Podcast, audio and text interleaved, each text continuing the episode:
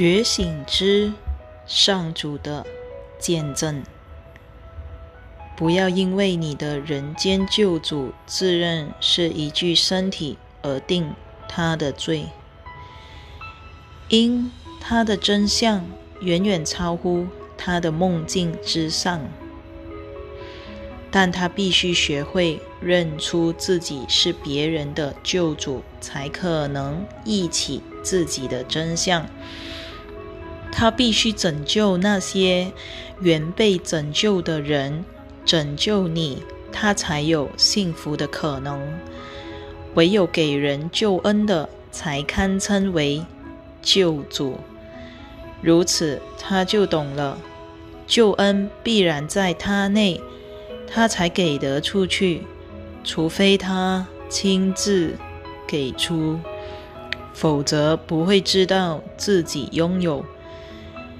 因给予证明了拥有，他若有自己愈强大而上主便会愈弱小的念头，就绝不可能了解这一真相，除非他。已拥有，否则怎么给得出去？愈给愈多的布施，岂会带来损失？你真的以为天赋会因创造你而失落了自己？他岂会因为分享自己的爱而变得软弱无力？他岂会因找你的完美而变得不圆满？你不正是他完美圆满的写照吗？宁愿舍弃自己的真相而留守梦中的圣子啊！别再否定他的见证了。圣子必须先在自己的梦中成为人间救主。才能从梦中脱身。他必须不把别人看作一具身体，而应看成是与自己一体的生命，彼此间没有高墙阻隔才行。阻隔才行。那么高墙原是为了隔离。行尸走肉之人而建造的，在充满形体与死亡的噩梦里，仍有一则真理：即使它只是一点灵光，却如长夜中的一线光明。上主始终在那儿照耀。你无法唤醒自己，但你能够被别人唤醒。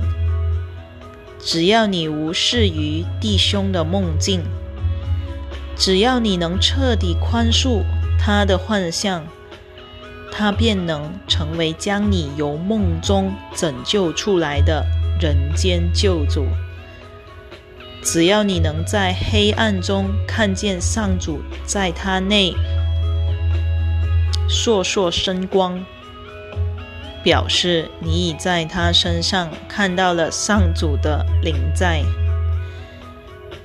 身体便会在上主的光明前隐去。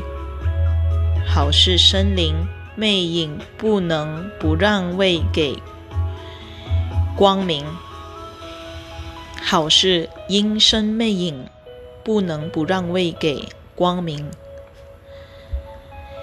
黑暗在此再也没有逗留的余地，光明一致，表示黑暗已经消失。